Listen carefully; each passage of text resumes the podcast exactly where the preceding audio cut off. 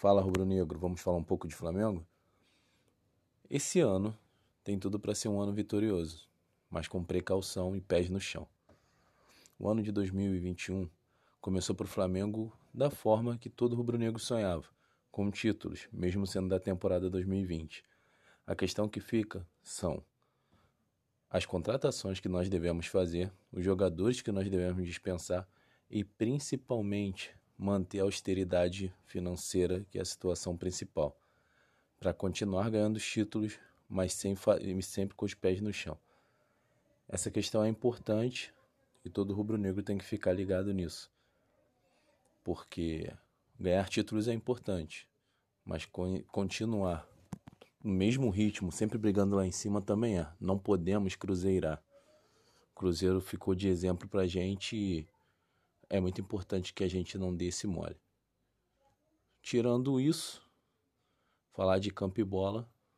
O Flamengo começa o Campeonato Carioca como sempre, né? De, de dois, três anos para cá, com o time sub-20 ou com mais garotos e vai aos poucos lançando os titulares. Para mim, nem deveria ser lançado, só no final do campeonato, se precisasse, numa semifinal eventual. Ter uma pré-temporada eficiente nesse ano de mais um ano de pandemia, né? É muito importante.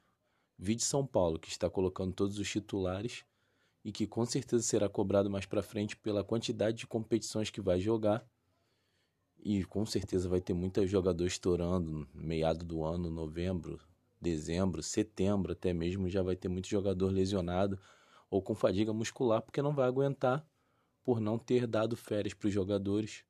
São Paulo corre esse grande risco. A situação é é seguir em frente, mantendo a austeridade, pensando bem como reforçar o elenco, sem gastar muito, sem sem fazer grandes loucuras, mas sempre tendo a competitividade que o Flamengo preza e que o Flamengo tem que ter. Afinal, nós estamos em outro patamar. Fico por aqui.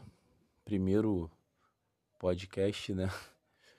Primeira fala do podcast, nervosismo total, mas vou tentar manter sempre ativo a conta com, com, noticiar, com notícias, noticiário do Flamengo, coisas relacionadas ao clube, falando um pouquinho, né, sobre tudo e, e sempre sobre Flamengo.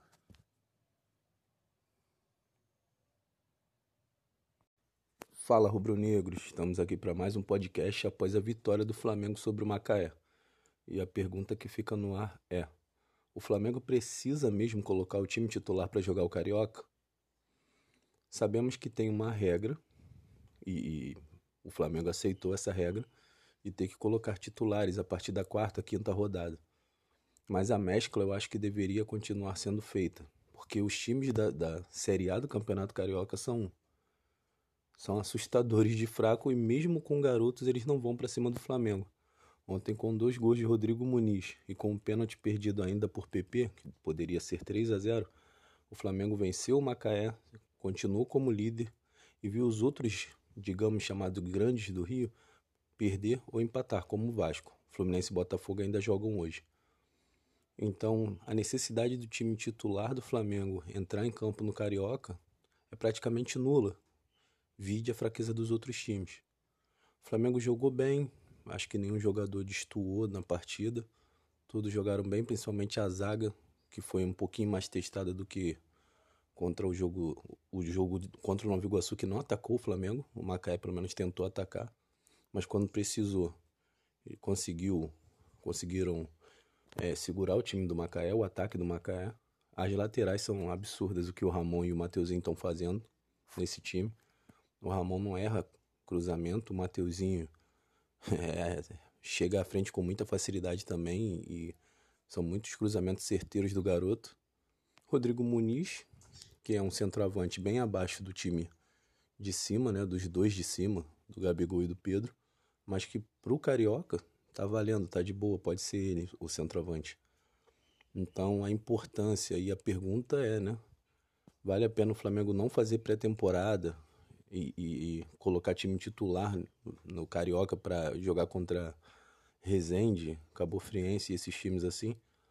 ou priorizar uma pré-temporada mais importante? Para mim, essa pergunta é lógica, né? Priorizar uma pré-temporada bem feita é o mais importante.